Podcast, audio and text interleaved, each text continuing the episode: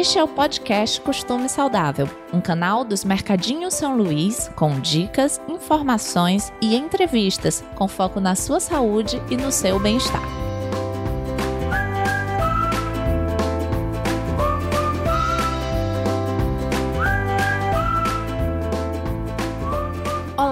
Eu sou Joana Ramalho, apresentadora deste podcast, e ao longo dos episódios vou receber convidados que vão ajudar você com muitas dicas para uma vida mais saudável. Seja bem-vindo!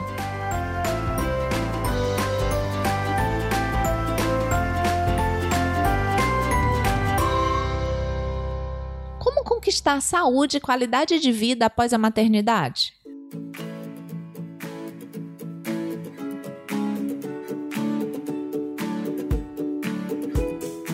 No episódio de hoje, doutora Clarice Aguiar vai compartilhar muitas dicas. Olá, eu sou Clarice Aguiar, sou médica, sou pós-graduada em nutrologia e atuo nas áreas da medicina preventiva e da medicina integrativa. E um dos temas que eu mais gosto de abordar é sobre a qualidade de vida. Sem qualidade de vida, não adianta a gente viver tantos anos, né? E o que tem acontecido é que a expectativa de vida aumentou enormemente mas a qualidade de vida não acompanhou. E a gente observa que as pessoas estão envelhecendo sem saúde.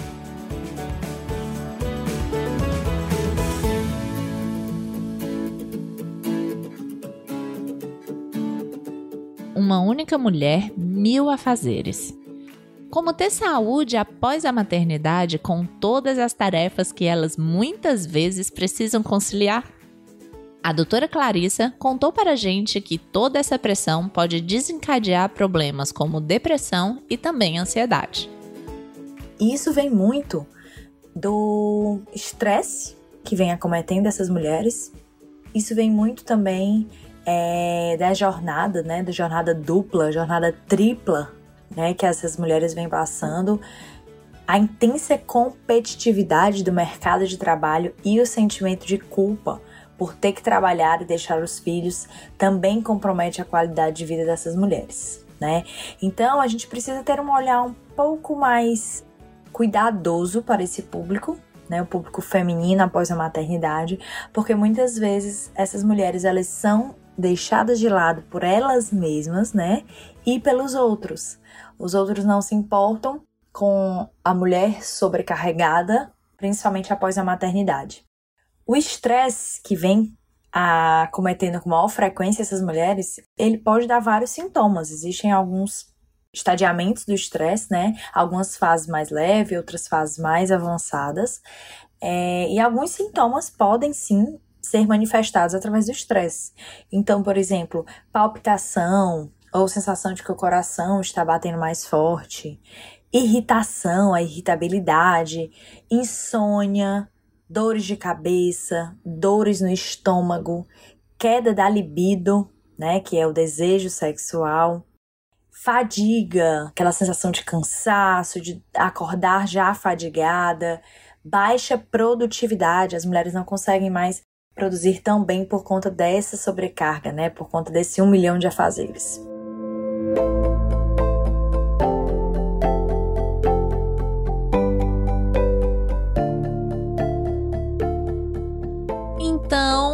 Fica aquele questionamento. O que essas mulheres devem fazer após a maternidade para de fato ter mais saúde e qualidade de vida? O primeiro passo para a gente conseguir qualquer coisa na nossa vida, né, seja é, a parte pessoal, a parte profissional, é organização, tá? Então, o primeiro passo que a gente tem que tomar quando a gente quer decidir ter algo, como hoje a gente está falando de saúde, que é um do, do foco mais importante que a gente deveria ter, né? Então, a gente tem que ter organização. Como é que a gente começa a organizar a nossa vida? São tantas coisas, né? São tantos afazeres. A gente passa é, o dia inteiro pensando, eu tenho que fazer isso, eu tenho que fazer aquilo, e não sai da nossa cabeça. Às vezes a gente tem dificuldade até de dormir por conta disso.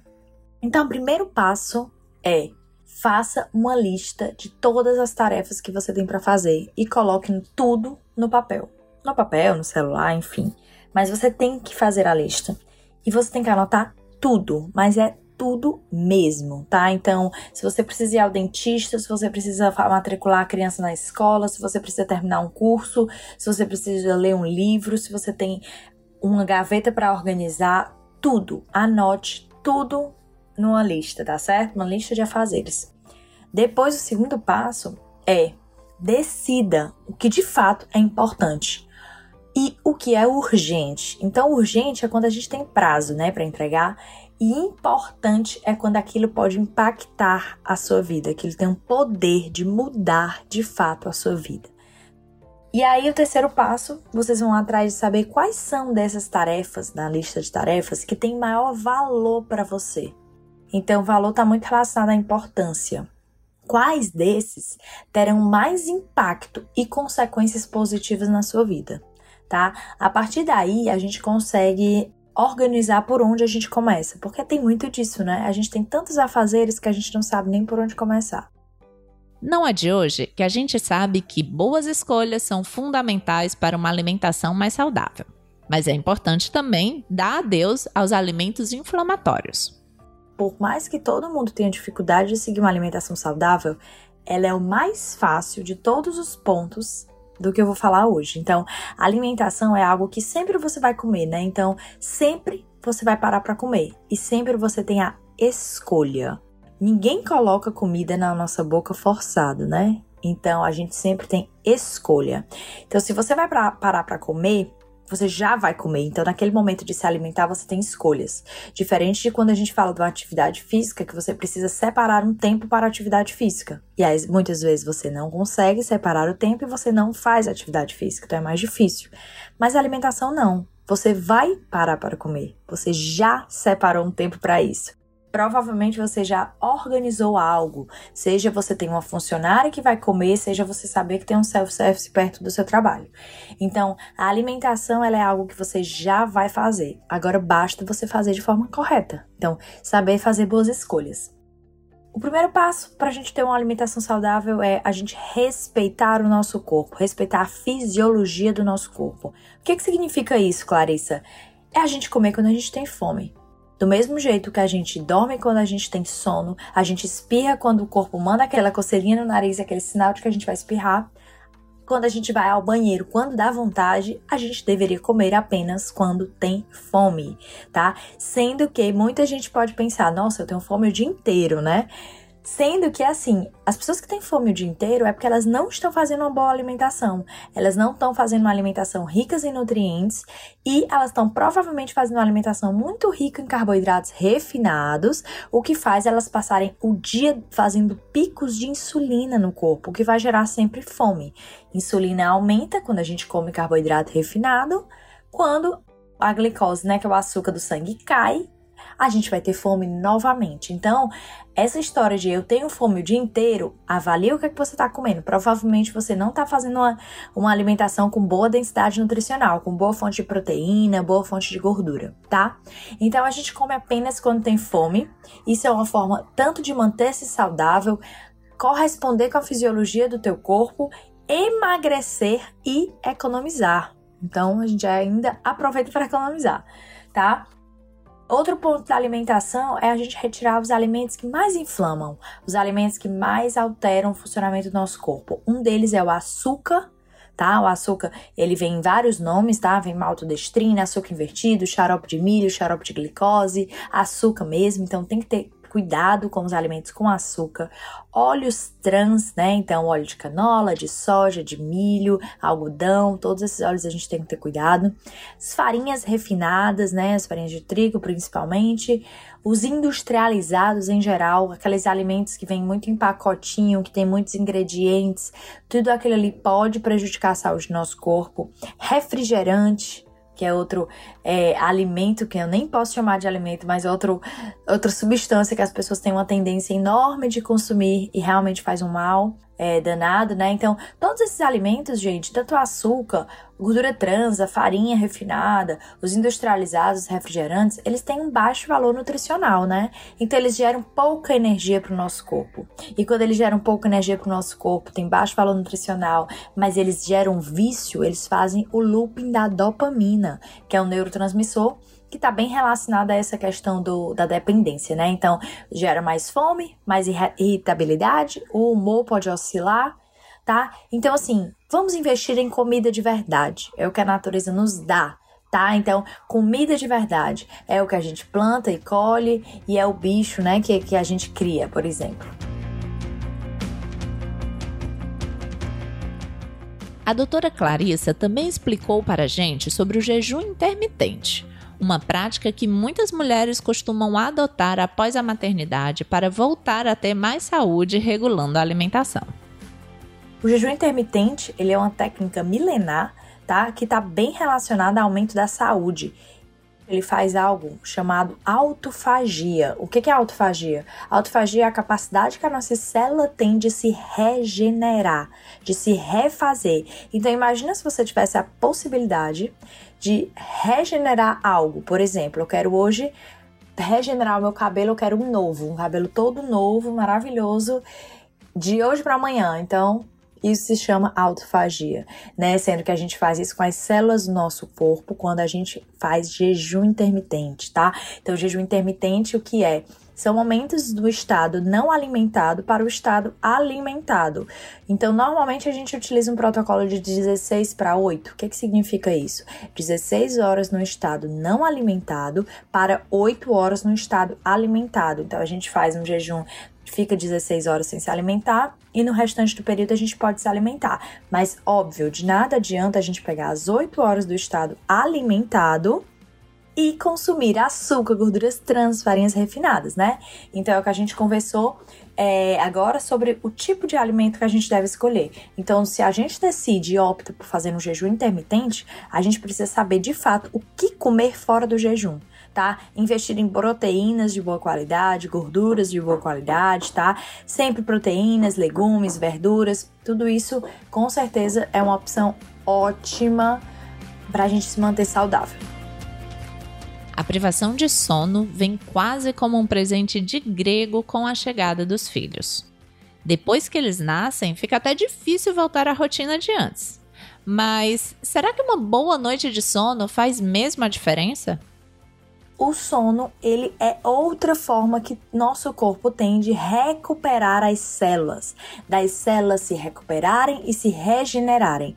Uma noite mal dormida é como uma máquina que não fez a manutenção ou não trocou o óleo. Então precisamos do sono reparador, tá? E o sono reparador é o quê? É aquele que você acorda bem disposto, que você não fica acordando na madrugada, e é importante também que a gente saiba horário de iniciar o sono. Iniciar sempre antes das 23 horas é o ideal para a gente aproveitar o pico da melatonina, que é o hormônio do sono, né? Um hormônio regenerador. É, e ele sim promove também esse sono reparador, que você acordar descansado. Haja energia para mães, não é mesmo? E a falta de energia, combinada com a falta de alguns hormônios específicos, impacta diretamente na produtividade diária. A energia, por incrível que pareça, ela também está relacionada aos aspectos psicológicos. Se você tá com baixa energia, você tá desanimado, você pode estar tá depressivo, isso pode gerar até uma compulsão alimentar, uma má alimentação. Então, a energia ela deve ser valorizada. E de onde vem, Clarissa, a energia do nosso corpo? Primeiro da alimentação, obviamente, né? Mas existem outros aspectos que promovem energia e que mesmo que a gente faça uma boa alimentação, se esses não tiverem ok, a gente vai ter um déficit energético no nosso corpo. E quais são? A mitocôndria é uma das organelas mais importantes do nosso corpo. É ela que produz ATP, que é a energia. E essa mitocôndria, ela precisa de vários substratos. Além dos nutrientes que vêm da alimentação, ela precisa de hormônios. Hormônios sexuais, então testosterona, estradiol, progesterona. Ela precisa de hormônios da tireoide, ela precisa de cortisol e os micronutrientes, que são as vitaminas e minerais. Então, a gente precisa saber como estão nossos hormônios. Os nossos hormônios fazem o nosso corpo funcionar de forma harmônica, tá? Então, se você tem uma alteração do cortisol porque não dorme bem ou você é muito estressado, isso pode gerar fadiga, compulsão alimentar, ou se você tem um hipotiroidismo, né, muito comum em mulheres, principalmente em usuários de anticoncepcionais hormonais, você pode ter esses sintomas de falta de energia, além de outros sintomas, como queda de cabelo, queda da libido, tá? Outras deficiências, por exemplo, nutricionais, como anemia ferropriva, ou uma deficiência de vitamina D, ou uma deficiência de magnésio, tudo isso pode alterar essa produção energética, certo? E outra causa de falta de produção energética é o, de fato, que é muito comum em mulheres, né? Óbvio, é o uso do anticoncepcional hormonal, que bloqueia o eixo hormonal, né? Bloqueia os nossos hormônios, que são tão importantes para a gente ter vida, para a gente ter qualidade de vida, ter ânimo, tá? Doutora Clarissa também nos alertou sobre a importância de cuidar do intestino e deu a dica sobre a quantidade ideal de ingestão de água para ajudar nessa missão. Muita gente esquece a água, deixa a água de lado e a gente precisa ingerir uma média de 30 a 35 ml por quilo de peso que você tiver tá? Então, se você, por exemplo, pesa 50 quilos, você vai ter que ingerir no mínimo aí um litro e meio de água, tá? Então, faça um cálculo entre 30 a 35 ml por quilo de peso. Pessoas que têm constipação ou têm mais boca ressecada, pele ressecada, precisa aumentar um pouco mais essa ingesta, tá? Ou as que estão amamentando também, né? Mas aí são casos específicos.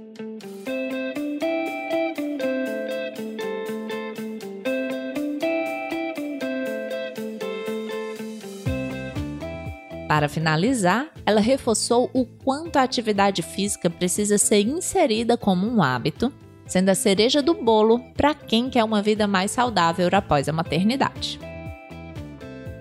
É fundamental para o nosso corpo, para nossa mente. Então, a atividade física é considerada um tratamento para doenças como depressão e ansiedade. A atividade física melhora as funções energéticas do nosso corpo, então faz a gente se sentir mais disposto, produzir mais energia. Ela ajuda aquela mitocôndria que eu falei antes aqui a produzir mais ATP. Então a atividade física, ela de fato é a cereja do bolo para quem está saudável. E eu falo muito para os meus pacientes, atividade física foi feita para quem está saudável.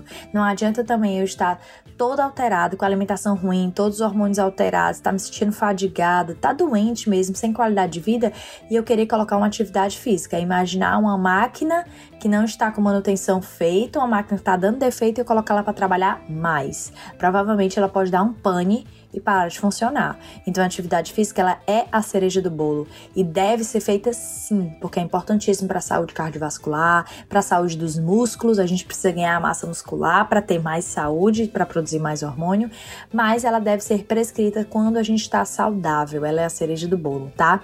E eu sei que na maternidade é sim difícil fazer atividade física e a dica que eu dou é inclua os filhos na atividade física. Existem academias hoje que tem um espaço kids, então levem os filhos para academia, levem os filhos ao ar livre para fazer uma atividade física junto com vocês, além de vocês fazerem a atividade física de vocês, vocês ainda darão um exemplo para eles e eles vão ter a oportunidade de estar ali gastando energia também, tá? Outra opção para quem não consegue levar os filhos é de fato acordar mais cedo, que é a minha escolha, né? É a minha escolha é sempre acordar mais cedo, acordar 5 horas da manhã para começar uma atividade física antes que todos da casa acordem, né? Então eu garanto a atividade física, garanto minha energia no dia e é algo que eu não abro mão. E assim, eu acho que cada um tem que ter suas prioridades, né? Mas a saúde da gente tem que ser nossa prioridade. A gente agradece demais a participação da doutora Clarissa, que compartilhou tanto conhecimento e você pode fazer com que esse conhecimento chegue para muitas mães, compartilhando com elas esse episódio.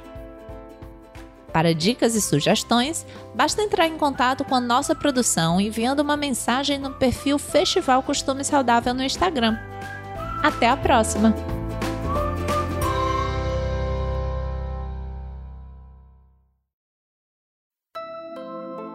Podcast Costume Saudável é um oferecimento dos Mercadinhos São Luís, Nesfit, apoio da CSI Locações e produzido pela 20 a 20 produtora.